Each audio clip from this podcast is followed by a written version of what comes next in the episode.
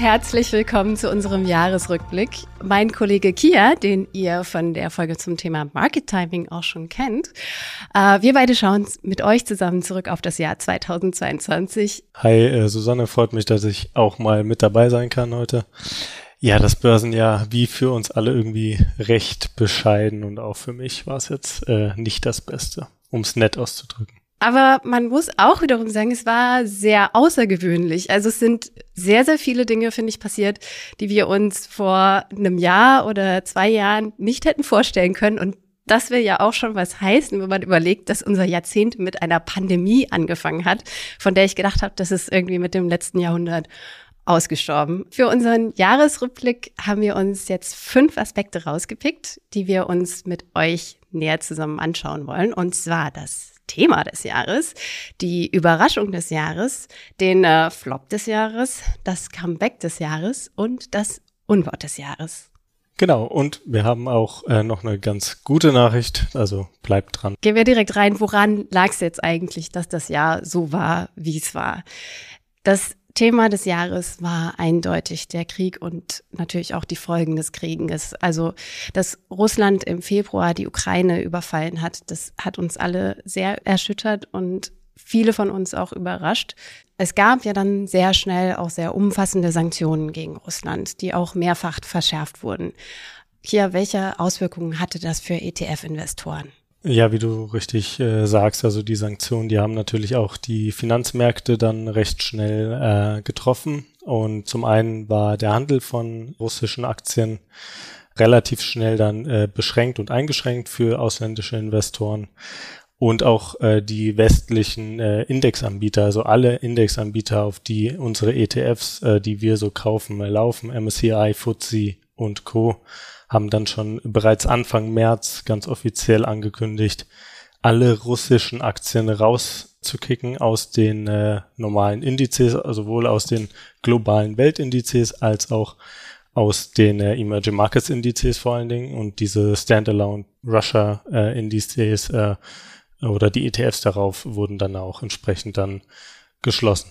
Ja, also von daher hatte man da als ETF-Investor und Investorin äh, direkt klare Auswirkungen im äh, Portfolio. Wir haben uns mal angeschaut, wie viel Russland-Anteil Anfang des Jahres in den Portfolios ähm, vom MSCI Emerging Markets äh, drin war.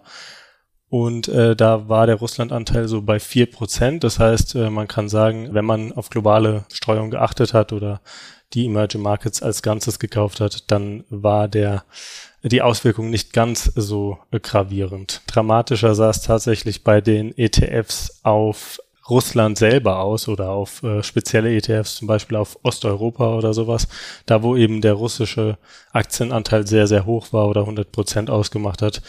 Das waren dann ähm, ja zum Teil Totalverluste, die dann äh, realisiert werden mussten oder quasi Totalverluste und alles, was irgendwie noch li liquidiert werden konnte, wurde dann im Laufe des Jahres liquidiert und von den äh, ETF-Anbietern dann als Sonderausschüttung an äh, die Anteilseigner ausgeschüttet. Äh, die Produkte sind aber mittlerweile dann äh, liquidiert und geschlossen.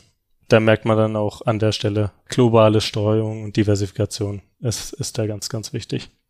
Das kommunizieren wir auch oft mit euch, dass das ein wichtiger Fokus ist.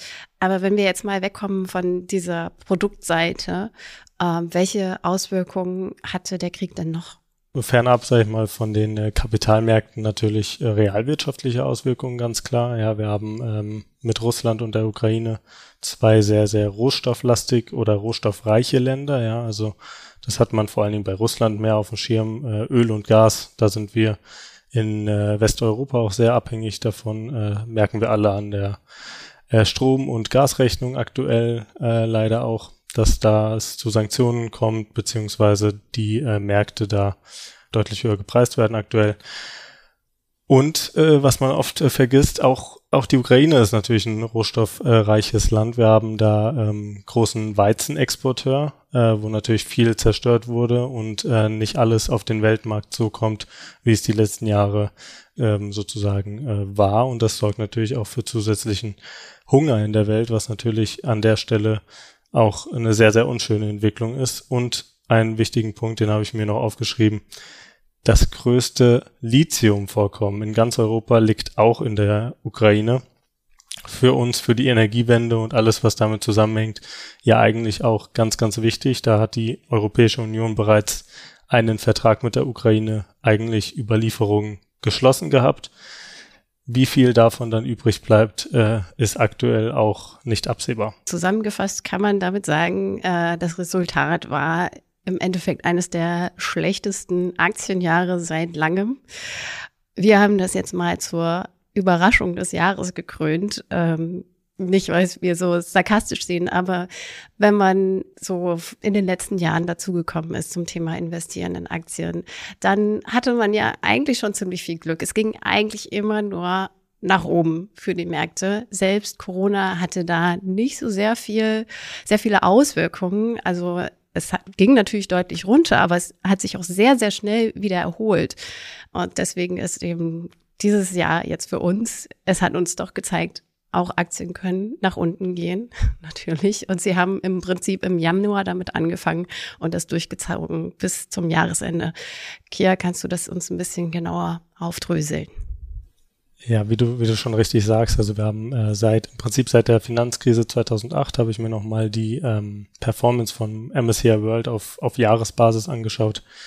Und wir haben nur zwei Jahre seitdem gehabt mit negativen Jahresrenditen, die aber auch wirklich marginal waren mit minus zwei, minus drei, minus vier Prozent irgendwie in dem Bereich. Und zwar 2011 und 2018. Für die, die sich nicht mehr ganz dran erinnern, ist jetzt auch schon einige Jahre her.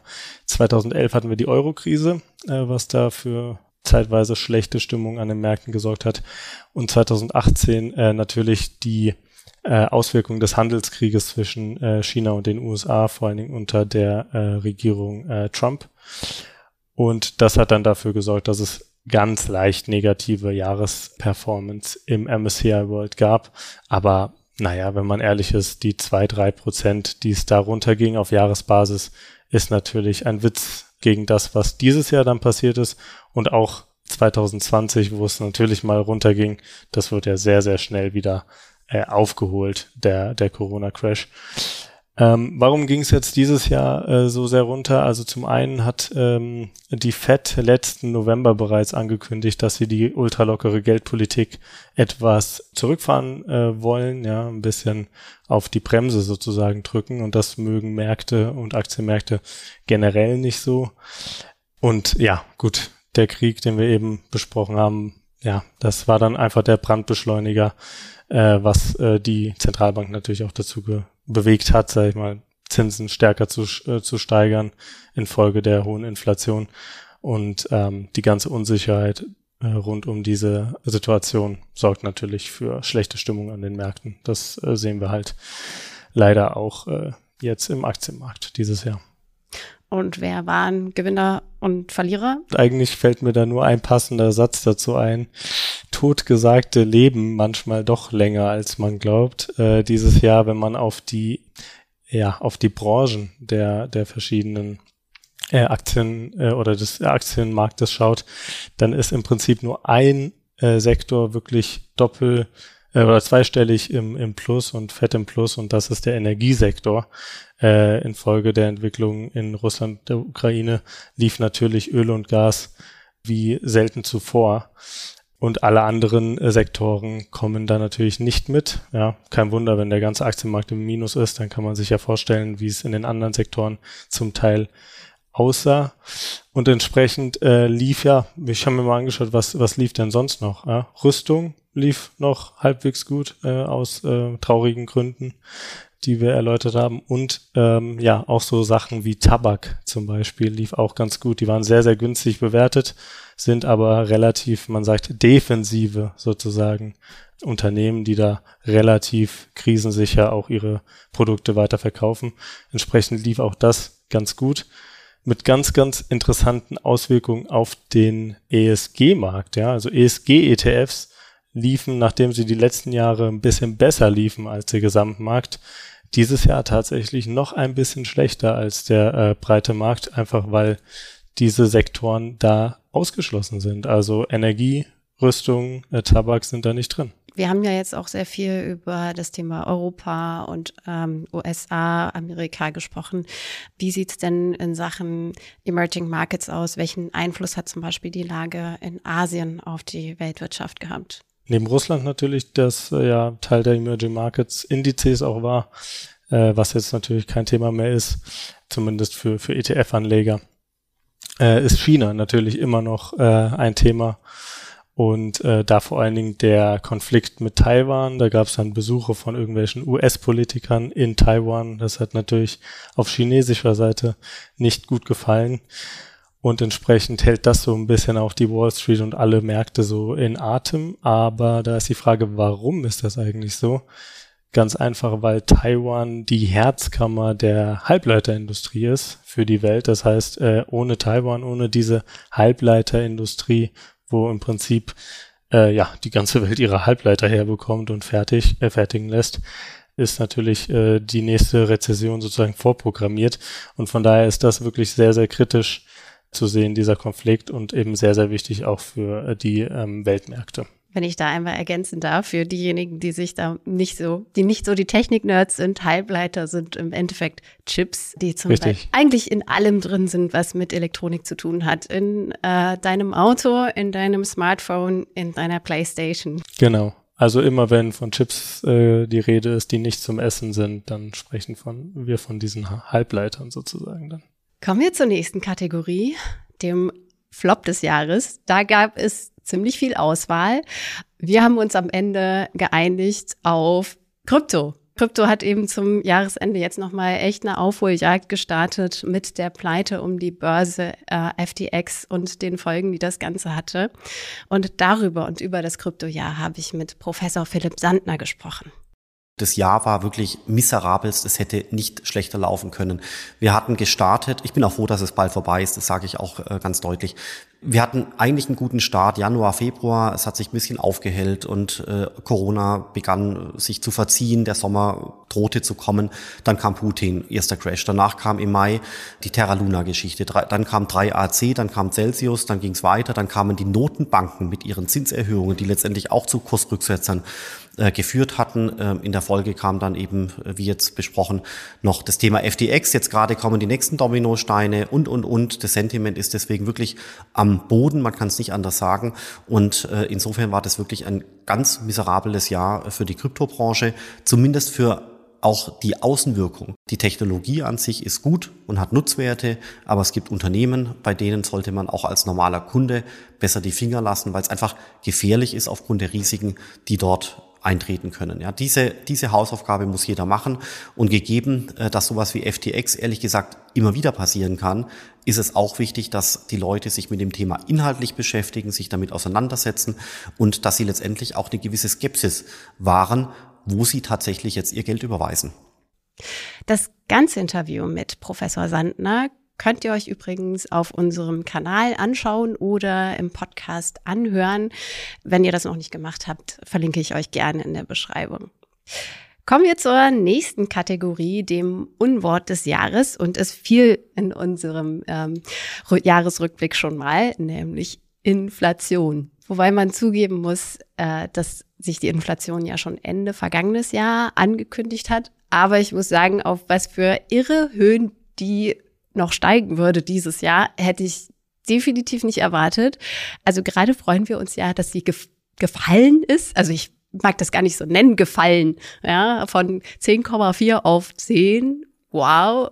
Also bei solchen Werten hätte ich Ende letztes Jahr an ein Schwellenland gedacht. Ja, also das ist ja irgendwie was aus, aus der Historie. Du hast es ja vorhin schon mal kurz erwähnt, ähm, aber hier kannst du mal genauer darauf eingehen, was sind die Ursachen für die Inflation?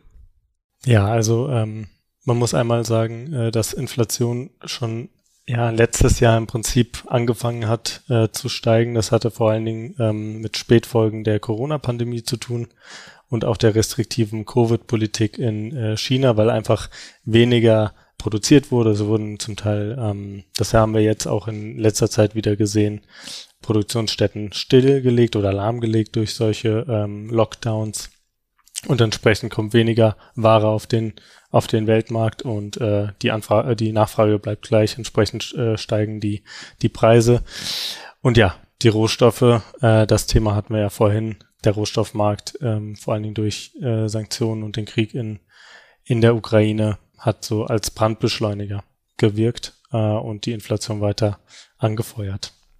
Und was heißt das für ETF-Anleger? Ja, kurz- und mittelfristig muss ich leider sagen, äh, nicht so viel Gutes, denn kurz- und mittelfristig äh, lässt sich das äh, leider nicht so wirklich ausgleichen. Aber wir haben auch gute Nachrichten, wir wollen es ja nicht äh, zu negativ halten. Äh, langfristig kann man tatsächlich mit Aktien-ETFs das sehr, sehr gut ähm, ausgleichen, diese Inflationsraten. Langfristig schaffen es nämlich Aktienrenditen äh, locker die Inflationsraten auszugleichen, auch wenn man zwischendrin mal deutlich höhere Inflationsraten sieht. Warum ist das so? Ganz einfach, die Unternehmen, die wir ja in unseren ETFs haben, die verkaufen all die Dienstleistungen und Produkte, die wir, für die wir sozusagen jetzt mehr Geld ausgeben und äh, die Kosten, die die entsprechend auf ihrer äh, Rohstoffseite haben, auf ihrer Inputseite, das, was sie vielleicht mehr äh, einkaufen müssen oder mehr ausgeben müssen bei ihren Einkäufen, das schaffen sie an den Endkunden weiterzugeben, indem wir es halt im Supermarkt oder wo auch immer teurer bezahlen. Und solange das funktioniert, äh, ist, äh, ist es eben so, dass langfristig die Inflation ausgeglichen werden kann mit äh, solchen Aktien oder Aktien-ETFs. Und von daher ja, langfristig denken, man muss da leider äh, gerade durch und es tut an der Supermarktkasse und an der Tankstelle auch weh. Aber äh, solange man äh, dabei ist und beteiligt ist, kann man da langfristig mit von profitieren sozusagen oder das ausgleichen. Was wir euch in dem Zusammenhang auch raten können, soweit es euch möglich ist, solltet ihr eure Sparrate an die Inflationsrate anpassen.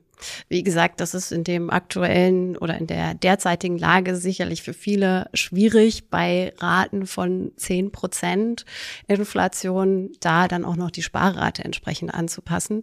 Aber ich habe ja vorhin erwähnt, dass die Zahlen ganz leicht nach unten gehen gerade. Und okay, ich weiß, keiner von uns beiden kann in die Zukunft gucken.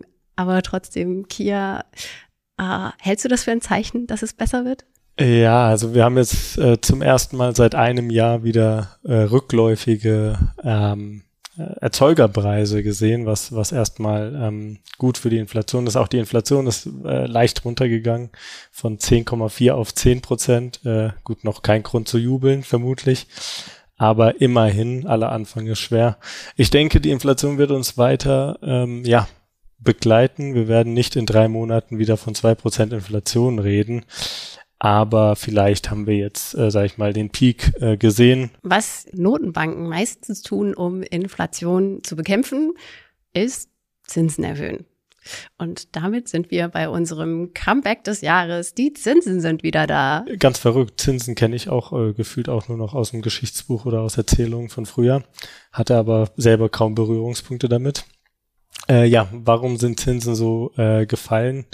Im Prinzip, weil man vor allen Dingen nach der Finanzkrise versucht hat, die Wirtschaft anzukurbeln und entsprechend wurden äh, Zinsen gesenkt. Das ist ein ganz typisches äh, Element und ähm, Werkzeug der, der Notenbanken, Zinsen zu senken, um eben ähm, Investitionen zu, äh, also attraktiver zu machen einfach, dass die Leute mehr Geld ausgeben, mehr investieren und die Wirtschaft äh, wächst damit. Das hat auch die letzten Jahre dann immer äh, weiter und gut funktioniert. Ja, bis man dann irgendwann aber so niedrig war, dass man halt auch als Sparer überhaupt nichts mehr für sein Geld bekommen hat. Auf der anderen Seite sind natürlich die ganzen äh, Dinge, die äh, ja nicht, sag ich mal, inflationiert werden können. Ja, also Unternehmensanteile, Aktien, äh, alle anderen Wertgegenstände entsprechend im Wert weiter gestiegen. Also Geldanlagen äh, auf dem Festgeldkonto hatte ja dann in dem äh, Moment äh, wenig, äh, wenig Sinn und wenig Reiz und folglich sind dann entsprechend Aktienmärkte und andere Asset, äh, Assets weiter gestiegen. Die Fed hat bereits im, Feb im äh, November letzten Jahres ja angekündigt, ja, okay, wir müssen da wieder ein bisschen weg von, denn was macht man denn, wenn äh, eine Wirtschaft vielleicht wieder ein bisschen abkühlt, dann will man natürlich stimulieren können, dann will man natürlich auch wieder Zinsen senken können. Das geht aber schlecht, wenn man schon bei Null ist. Deswegen äh, hat die Fed halt gesagt, na gut, wir müssen hier mal wieder ein bisschen Polster aufbauen, bisschen Zinsen erhöhen, um dann äh, in schwierigeren Zeiten wieder gegensteuern zu können. Macht ja auch erstmal Sinn. Das Problem ist nur, dass jetzt äh, der Krieg dazwischen kam und die Zinsen extrem stark gestiegen sind infolge der hohen Inflation und des Krieges, einfach weil man äh, mit den Zinsen gegen diese hohe Inflation ankämpfen muss und will. Und mittlerweile haben wir in der, äh, im Euroraum zwei Prozent Leitzins mittlerweile schon und in den USA bis zu vier Prozent. Das ist schon mal eine ziemliche Ansage, wenn man bedenkt, dass es letztes Jahr deutlich, deutlich niedriger war. Also in dieser kurzen Zeit äh, sehr, sehr hohe Zinsanhebungen haben wir in der Form lange, lange nicht gesehen. Aber auf der anderen Seite klingt das doch erstmal gut für mein Tagesgeldkonto. Das klingt auch gut, äh, wird auch viel Werbung gemacht aktuell auf den ähm, entsprechenden Seiten der, der Banken. Und äh, dem ist auch eigentlich, äh, ist ja auch erstmal so nominal gibt es jetzt äh, vielleicht ein, ein, ein oder zwei Prozent Zinsen auf die, auf die Konten. Aber hier wirklich Vorsicht, äh, denn wir müssen immer den Realzins uns anschauen und nicht den Nominalzins. Denn alles Geld, was du auf dein Tagesgeldkonto packst, wird ja von der Inflation aufgefressen äh, nach und nach.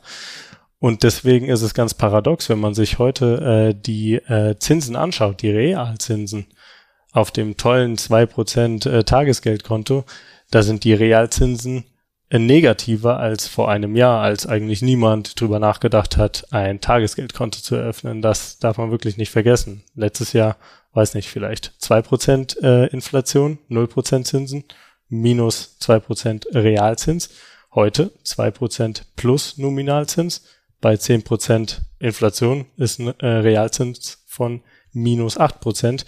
Also von daher hört sich das auf den ersten Blick äh, erstmal besser an, als es äh, leider auf den zweiten Blick äh, dann wirklich ist. Okay, aber wir sind ja auch ETF-Fans. Was hat das Ganze jetzt für Auswirkungen für unser Portfolio? Zinsen erstmal äh, sind äh, grundsätzlich, wie gesagt, kein unbedingt gutes Zeichen für äh, zinssensitive Assets. Da sprechen wir zum einen zum Beispiel von Aktien, aber vor allen Dingen auch von ja, sozusagen Aktien, die ziemlich mit hohem Kredithebel erarbeiten. Und da sind wir ganz schnell beim Immobilienmarkt. Immobilienaktien gibt es auch. Im DAX haben wir die Vonovia zum Beispiel, die hat äh, ziemlich von diesen Zinssteigerungen, ja, musste daran ziemlich knabbern und auch der globale Immobilienmarkt, Immobilienaktienmarkt, wenn man den mal vergleicht mit dem normalen Aktienmarkt, der hatte deutlich mehr verloren als der breite Aktienmarkt. Und ganz wichtig, was auch sehr, sehr interessant ist und was die letzten Jahre eigentlich nie passiert ist. Anleihen konnten das Portfolio auch nicht so wirklich ähm, sozusagen äh, schützen vor diesen Kursverlusten. Denn auch Anleihen sind überproportional äh, gefallen. Also von daher äh, ganz ähm, neue äh, Situation am Markt, dass man äh, mit einem äh, Mischportfolio auch nicht viel besser gelaufen ist als mit einem reinen Aktienportfolio. Ja, das ist ja schon sehr ungewöhnlich, weil es normalerweise ja auch eigentlich so ist, okay, äh, Anleihen sind dazu da, dein Portfolio zu stabilisieren und ähm, sind eben risikoärmer, haben aber dieses Jahr eben nicht so gut performt, wie man sich das unter den Umständen vielleicht gedacht hätte. Sind sie trotzdem aus deiner Sicht eine Option für die Zukunft? Das, was sozusagen die letzten Jahre passiert ist, dass Anleihen, vor allen Dingen langlaufende Anleihen, immer mehr aufgewertet sind in ihrem Wert, weil Zinsen sind ge gefallen, Anleihen, die äh, zu einem höheren Zins emittiert wurden, wurden entsprechend wertvoller, vom Markt höher bewertet. Und genau das kann natürlich auch in Zukunft wieder passieren. Wenn Zinsen wieder steigen, werden die Anleihen, die jetzt zu höheren Zinsen ausgegeben werden, äh, auch wieder wertvoller in Zukunft und entsprechend im Wert steigen. Das ist natürlich nur etwas, was ähm, jetzt mal auf der spekulativen Seite vielleicht äh, was fürs ETF-Portfolio ist. Für die Leute, die Anleihen als Sicherheitsanker im Portfolio haben wollen, die sollten da wirklich eher auf die kurzlaufenden Anleihen schauen. Die haben dieses Jahr auch deutlich besser sich schlagen können als langlaufende Anleihen. Man muss da wirklich unterscheiden, weil diese kurzlaufenden Anleihen viel weniger abhängig sind und äh, äh, sozusagen getroffen sind von Zinssteigerungen oder Zinsänderungen. Was ist sie denn nun, die gute Nachricht des Jahres? Ja, die gute Nachricht des Jahres ist, dass es bald vorbei ist. Ja, da gibt's gute Laune, oder für uns? Also das ist jetzt nicht so aufbauend, wie ich mir das erhofft hatte. Na gut, ein Versuch war es wert. Aber Spaß beiseite, man muss ja ehrlich sein, diese Probleme, die wir im Moment haben, die wir dieses Jahr haben, diese Kursverluste, die wir dieses Jahr haben, die werden sich ja langfristig äh, wieder nivellieren. Der Aktienmarkt kommt immer wieder und so wird es auch in Zukunft sein, so wird es auch in den nächsten Jahren äh, sein. Vielleicht nicht nächstes, vielleicht nicht übernächstes Jahr, aber langfristig. Und so sollten wir ja am ETF-Markt wirklich denken, langfristig denken. Und langfristig wird es auch äh, wieder bergauf gehen. Und langfristig gesehen, wenn man dann zurückguckt auf das Jahr 2022, wird es dann auch wieder ein gutes Jahr gewesen sein, weil man da günstig einkaufen konnte. Hier ganz lieben Dank, dass du mit mir diesen Jahresrückblick gemacht hast. Vielen Dank, hat mich gefreut. Und hoffentlich ist der nächste Jahresrückblick ein bisschen positiver. Wir wünschen euch noch eine frohe Jahresendrallye.